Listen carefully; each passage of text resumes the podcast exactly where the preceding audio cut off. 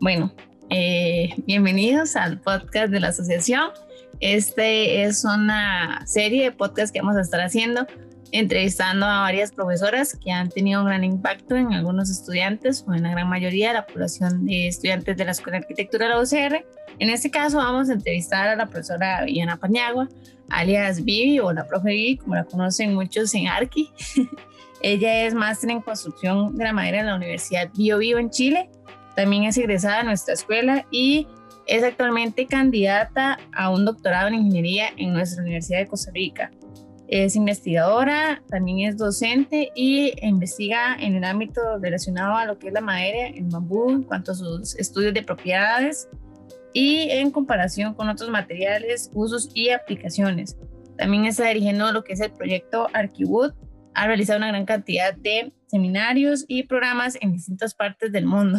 Entonces, vamos a comenzar un poco retomándonos al pasado, en lo que sería en esta etapa en la que eras estudiante, como más o menos desde cuándo fue que empezaste a sentir como ese interés por la arquitectura, o si fue algo que tenías desde pequeña, o fue algo como que descubriste en el cole cuando estabas, este, como decidiendo qué carrera estudiar. Hola, buenas. Muchas gracias por invitarme a formar parte de estas iniciativas tan interesantes que ustedes tienen y que nos permiten eh, eh, otras maneras de encontrarnos. Eh, bueno, para contarles de mi experiencia, honestamente yo me decidí ya un poco como contratiempo a elegir la carrera de arquitectura. Sabía que me gustaba, igual que a muchos de ustedes, dibujar y no sé, las artes, eh, la cultura, etcétera, pero no propiamente arquitectura. Eh, fue más que nada casualidad que el año que yo ingresé fue el primer año que hicieron la prueba y unas compañeras del colegio estaban mejor enteradas que yo y entonces pues casi que ellas me invitaron a que fuera a hacer la prueba con ellas y tuve suerte que afortunadamente pues logré ingresar con una buena nota en ese momento del examen de, de habilidad, lo cual pues me da como, no sé, motivación, ¿verdad? De probar esta, esto como, no sé, como destino para mi vida. Y pues mm, eso es como lo que más recuerdo. Sí, después, ahora que me dedico tanto a la madera, tengo recuerdos de mucho más pequeña, como cuando estaba en el kinder había un rincón de madera que era mi favorito. Recuerdo que me encantaba construir cosas con los tucos que había en ese entonces, que eran tucos de madera y lo que se hacía pues, uh, Era como jugar con ellos. Eh, pues que un tiempo mi familia se dedicó a extraer madera y a algo como un aserradero, entonces tal vez de ahí me viene, eh, aunque yo honestamente esto casi no lo recordaba, lo he empezado a recordar hace poco tiempo atrás, eh, la afinidad por algunas cosas que ahora me caracterizan. entiendo. Sí, y como, o sea, siempre que nosotros entramos a la carrera, bueno, no sé, algunos entramos como ya el primer día en Arqui, vemos ya como la experiencia con los talleres y todo esto, a veces como que tenemos una impresión y ya cuando entramos, esta impresión como que a veces no es como la que teníamos, incluso es mucho mejor de la que habíamos pensado al inicio. ¿Cómo fue más o menos ese primer contacto que tuvo? Pues sí, desde el principio creo que cada día eh, aparecían nuevas ideas, nuevas posibilidades, nuevas interpretaciones de lo que es arquitectura, de lo que se puede hacer desde la arquitectura y eso a la fecha no ha dejado como de fascinarme. Eh, también ver pues de que, o sea, igual para mis compañeros era diferente las motivaciones de por qué estudiar esto, como a los profesores enseñarla, como a los clientes llamar un arquitecto, entonces eso siempre ha sido algo que me, que me gusta mucho, ¿no? La versatilidad de la carrera.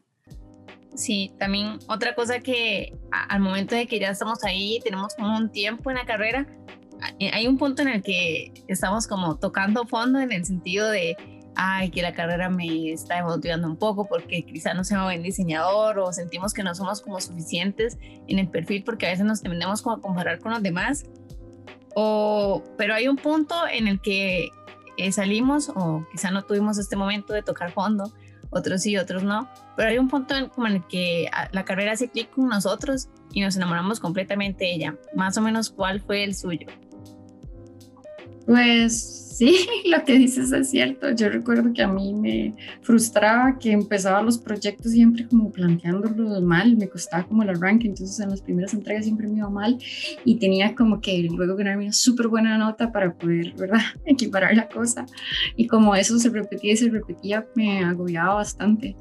Uh, creo que hice clic, no sé si también es casualidad o qué, que empecé creo que fue como un curso de Constru 4 que realmente disfruté muchísimo resolver detalles constructivos, me parecía como súper entretenido, a pesar de que mis compañeros no, entonces me empecé como a dar cuenta que, era, que había algo ahí y también empecé de asistente de estructuras y fue como, a ver, no, no, no era planeado para mí ni nada, entonces este, como que esas casualidades me, pues me sirvieron tal vez para afianzarme en cosas en las que estoy ahora. Sí, bueno, sin duda que la comunicación y el apoyo con los grandes amigos que sin duda uno hace cuando está en la escuela, y fueron mis grandes aliados siempre para poder salir adelante cuando ellos o yo teníamos esos momentos difíciles y hasta la fecha nos reímos de recordar, ¿verdad? M anécdotas, claro.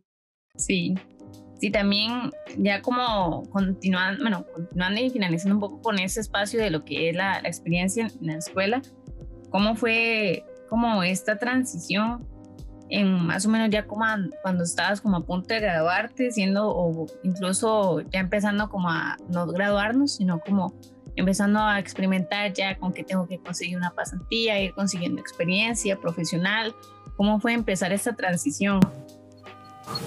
Mm, bueno, pues sí, creo que es una gran pregunta que uno se hace como, ¿verdad? Como que ahora sí, ¿a qué me gustaría dedicarme? Eh, cuando yo estudiaba no estaba tan fuerte esto de hacer pasantías fuera como ustedes sí lo tienen ahora. Y por dicha yo sí tenía como la, como la curiosidad o la iniciativa. Entonces recuerdo que justo cuando acaba de terminar, volví a la escuela, o sea, yo tenía como un trabajo y volví a la escuela como buscando si había alguna posibilidad de hacer algún curso pequeño de especialización fuera o algo, como con la idea de mochilear y estudiar. Y ahí fue donde me topé la universidad, o sea, me la recomendaron, en la que finalmente, pues yo lo que empecé fue con la idea de ir a tomar un curso, ¿no? la maestría y demás. Entonces, sí, una vez más, creo que las casualidades, o no sé si es que cuando uno quiere que cosas sucedan, las llama y, y aparecen por ahí, pero sí, mucho ha sido así la historia. Y bueno, ya usted nos contó un poco al inicio de cómo fue estos recuerdos que usted tenía cercanos a lo que era la madera. Y ya entrando ya como en, en esa parte de lo que, bueno, en el estudio y maestría y todo esto, ¿Cómo fue, o sea, cómo ya vio que la madera y todo lo que la englobaba, lo que era lo estructural y todo esto, como una inspiración o más allá como un tipo de pasión en lo que le encantaba trabajar, más allá de otros ámbitos que podía escoger como en cuanto a desarrollar la carrera, más o menos? Ok, creo que la historia es como que a, ver si de casualidad empecé a, buscar alguna formación en esto y, no recordaba haber tenido como, como muchas bases en la escuela. Eh, tuve la suerte como que el primer paso fue con gente que era como de distintos países y de distintas formaciones, o sea, no, no todos éramos como parejos, solo arquitectos o, o, los profes tampoco eran solo arquitectos y entonces el tener esas distintas miradas o enfoques de la realidad de los países eh, y posibilidades y tal, y me hizo darme cuenta que esto era como exponencial, ¿verdad? Entre yo más quería saber, más había que tomar en cuenta o había más posibilidades y, uh, y creo que de ahí me vino también el gusto por hacer cosas multidisciplinarias. Entonces, sí, creo que esa es la razón. Y bueno, ya esto es un poco con la realidad del país cuando usted ya se graduó, bueno, estamos hablando en, en un 2005, en el que ya había que salir y posiblemente eh, los derechos o todo esto, movimiento por la igualdad, la equidad, en lo que eran los ámbitos laborales en este, en ese tiempo, cómo se trabajaba o cómo era salir una mujer arquitecta a lo que era el mercado laboral. Pues era intimidante, principalmente en la construcción, era intimidante cuando quería ir a congresos y tal vez uh, quería participar con alguna pequeña ponencia y veía que había muy pocas mujeres, pero sí tuve apoyo desde el Colegio de Arquitectos, recuerdo que hubo un congreso de mujeres ingenieras y arquitectas y pues yo iba a ir más como asistente, envié una ponencia y me escogieron, y me escogieron incluso para ir fuera del país, o sea, era solo Panamá, pero ya para mí eso significaba muchísimo. Entonces fue como ese impulso que necesitaba y tener colegas que tenían esto más presente, digamos, que yo, ¿verdad? Lidiar como contra las eh, inequidades o yo qué sé, diferencias que hubiesen, como, bueno, Vanessa Durán, que ahora es este, uh, profesora también en la escuela, y Sonia, y demás, me, me motivaba, ¿no? Sí. a saber que como mujer tenía distintos retos, distintos eh, posicionamientos y cosas, entonces creo que fueron como inspiradoras para mí, entre algunas de las profesoras también, que eran poquitas, pero profesoras mujeres que tuve, eh, y luego ya después fuera, igual como profesoras que fui conociendo o arquitectos, pero muy, muy claras sus líneas de diseño, su eh, no sé, su personalidad fuerte, esas cosas me inspiraban muchísimo también. Claro, sí, siempre es importante como tener estos modelos muy cercanos a nosotros y no siempre estar como viendo, quizá como, como estos arquitectos súper famosos que sí son una inspiración para nosotros, pero siempre lo mejor al menos siento yo, desde mi punto de vista, es tener un ejemplo cercano en el que nosotros podamos decir, mira, me inspira porque tuvo un camino similar al mío, posiblemente, entonces quizá yo pueda convertirme así, ¿no? Como algunos arquitectos que a veces empiezan y ya toda su vida la tienen como completamente desarrollada y uno dice, sí, es un ejemplo a seguir, pero eh, está un poco lejos de la, de la realidad. Sí pero igual siento como que para muchas personas desde la escuela también ha sido como una gran inspiración, no solo por el hecho de ser mujer, sino también como profesional, que ha logrado impactar a muchos estudiantes de esta manera.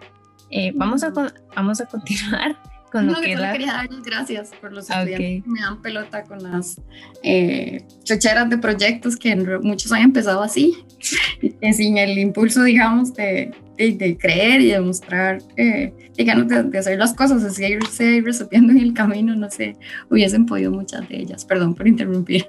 Tranquila, más bien la entrevista es para usted.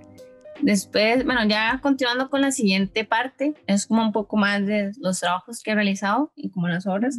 Bueno, analizando un poco los, bueno, su portafolio eh, que, bueno, que tiene publicado, logramos ver como que por un tiempo algo que nos llamó la atención es que trabajó para la Caja del Seguro Social, bueno, la Caja Costarricense de Seguro Social, pero también nos, nos queda como ahí esto de, te había gustado mucho los trabajos de madera, también vimos que mientras estabas trabajando en este espacio, estabas haciendo otros proyectos, pero ¿cómo fue dejar quizá un poco de lado, eh, o no de lado, sino como empezar a diseñar algo fuera de lo que quizás estabas cómoda, como lo que es la arquitectura hospitalaria, que es un poco más, eh, más de requisitos, que es un poco más técnica. ¿Cómo fue esta experiencia? Pues fue un, un gran reto, un, gran reto como aprender de consideraciones extra en cuanto a todo, ¿verdad? En cuanto a los materiales, en cuanto a la circulación, en cuanto a pues, las necesidades especiales que tienen los pacientes y las personas que trabajan bajo presión en, ¿verdad? en estos ambientes y también lidiar contra los estereotipos, ¿verdad? Que como todo es funcional, tiene que ser, no sé, todo solo cuadrado, todo solo en concreto, ah, ¿verdad? Todo tan, tan frío. Era como intentar darle un poco más de, de calidez y, y, pues una lucha aún más grande con, y pues como contra la burocracia, ¿verdad?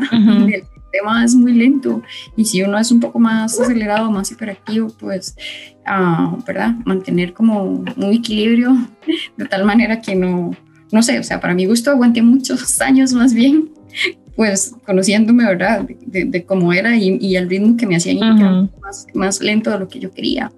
Pero sin duda fue una experiencia muy valiosa, o sea, hacer algo que, que realmente impacte y que es como esa parte romántica que uno tiene ¿verdad? Cuando, cuando es estudiante y bueno, la tiene después de ser estudiante también, ¿verdad? Pero que es como, como dejar una, una pequeña huella, como eh, no sé, hacer una transformación en esos espacios que tanto lo necesitan. Eh, claro. Fue, fue valioso también. Claro. Sí. Después, como un poco más acercándonos a, lo que fue ya el proceso de maestría en Chile, ¿cómo fue empezar a experimentar con el bambú? Como se nos ha contado en algunos cursos, que le tocó a veces incluso ser novedosa creando algún producto en cuanto al material estructural. ¿Cómo, cómo fue esta experiencia? ¿Cómo fue empezar a, a, analizar estos experimentos?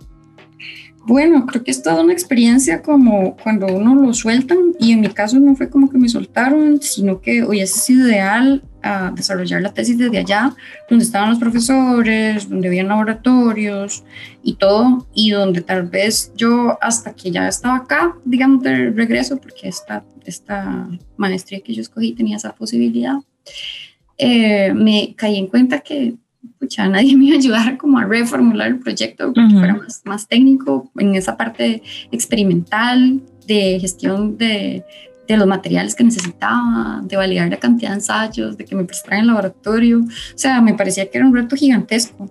Sin embargo, creo que cuando, cuando uno está como muy determinado y es muy insistente, ah, las personas siempre le ayudan, más de lo que uno cree. Y entonces, y para mí era increíble que entonces de la nada yo me daba cuenta que habían convenios para que a la universidad le donaran materiales. Y lo digo de la nada porque entonces yo no me daba la tarea de informarme suficientemente bien, sino que cuando ya andaba contándole a alguien ahí mi angustia de, ella, ahora dónde voy a seguir sacar dinero para esto, es como, bueno, pero no lo tiene que financiar usted.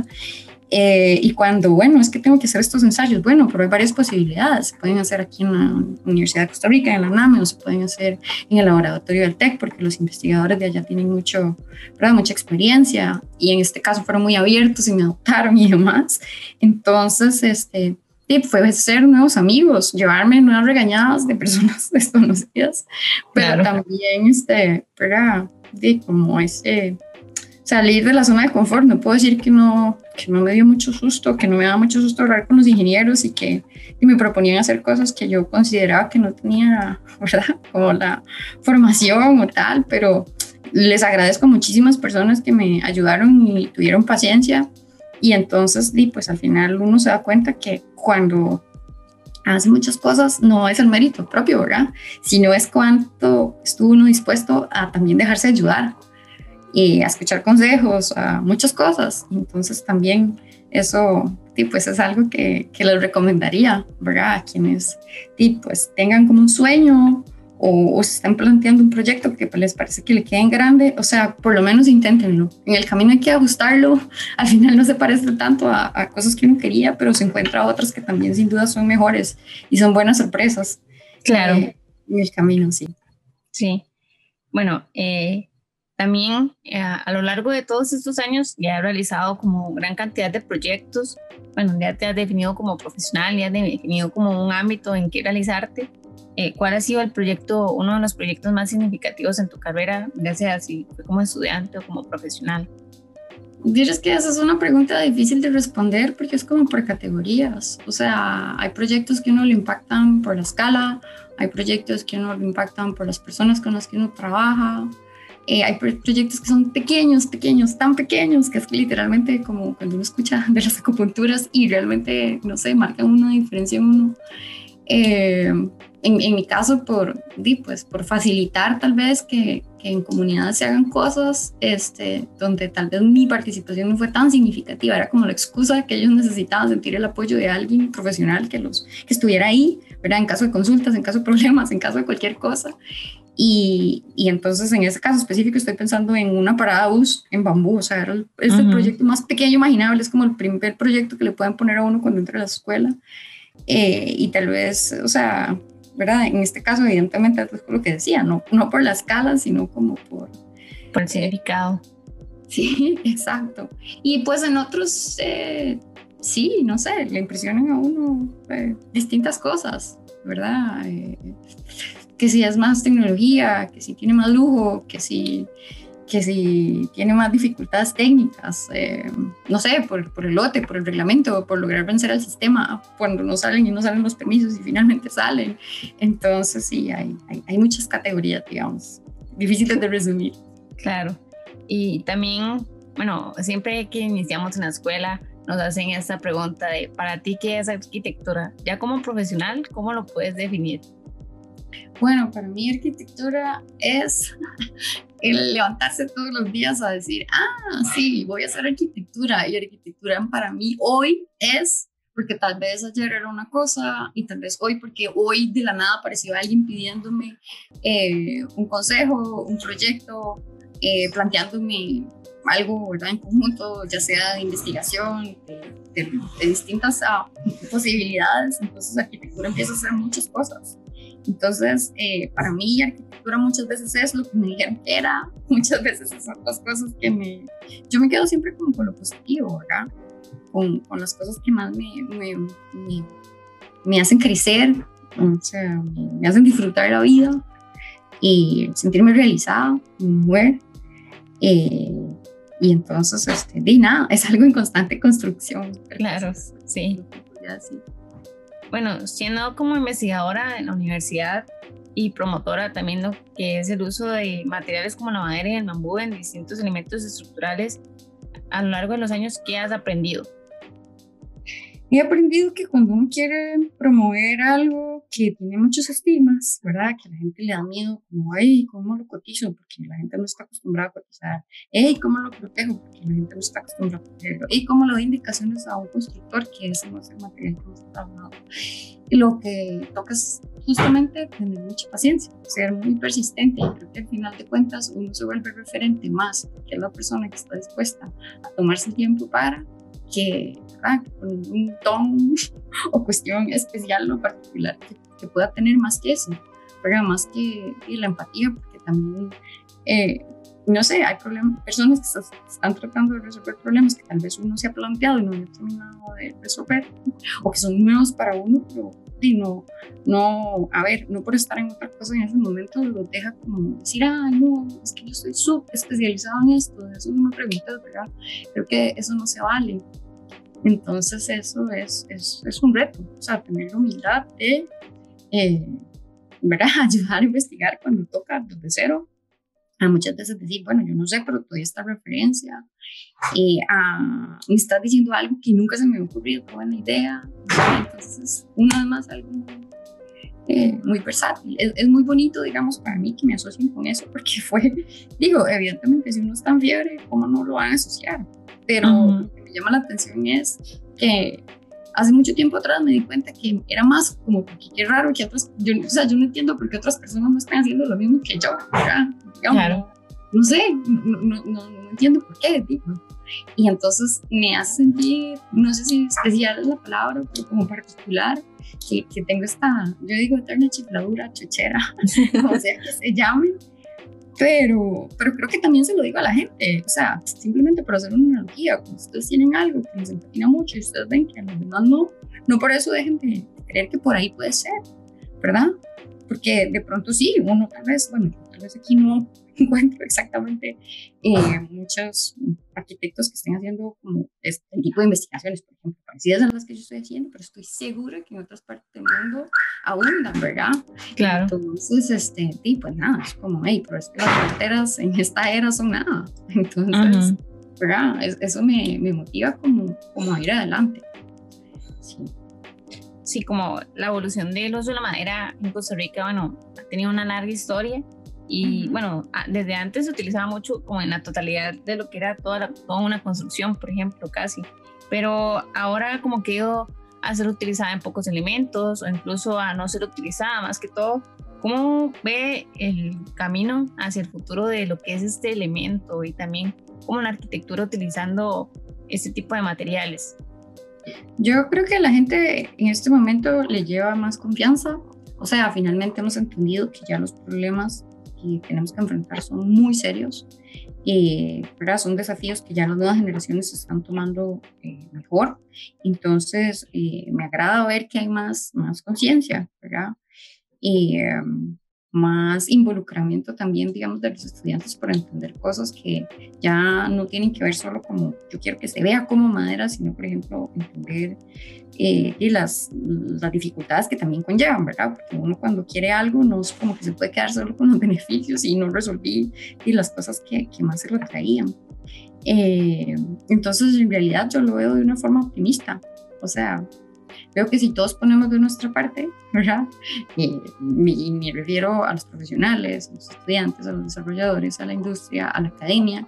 Yo le llevo mucha eh, expectativa que abramos este, una cátedra de madera que hace tiempo le estamos dando vuelta, y un, taller de construcción que sumado con el Fab tenga un, un, desarrollo más tecnológico como se merece el material, y no solo ¿verdad? la parte rústica, la parte eh, pues como, ah, no sé, alusiva a lo que se hacía antes, sino a todo lo que se hace ahora.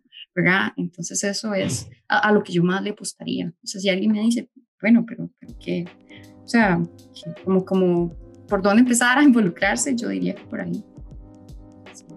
Y ya como a manera de conclusión, viendo ya con lo que es el podcast, eh, ¿qué consejo podrías darle a aquellos estudiantes que, bueno, este contexto nuevo, este año que pasó nos trajo muchas nuevas experiencias y tuvimos que aprender por nosotros mismos muchas cosas? ¿Qué consejo podrías darle a estos nuevos profesionales que se están desarrollando ahora en esta situación y también aquellos que estamos, bueno, que ya tuvimos, bueno, ya estuvimos de manera presencial, pero también ahora que estamos viendo este nuevo contexto virtual, ¿cómo, ¿qué consejo nos darías a la hora de tener como este tipo de ideas, de especializarnos en cosas que quizá no es como lo común, lo que siempre se nos dice que debemos especializarnos? Entonces, ¿qué consejo nos, nos darías?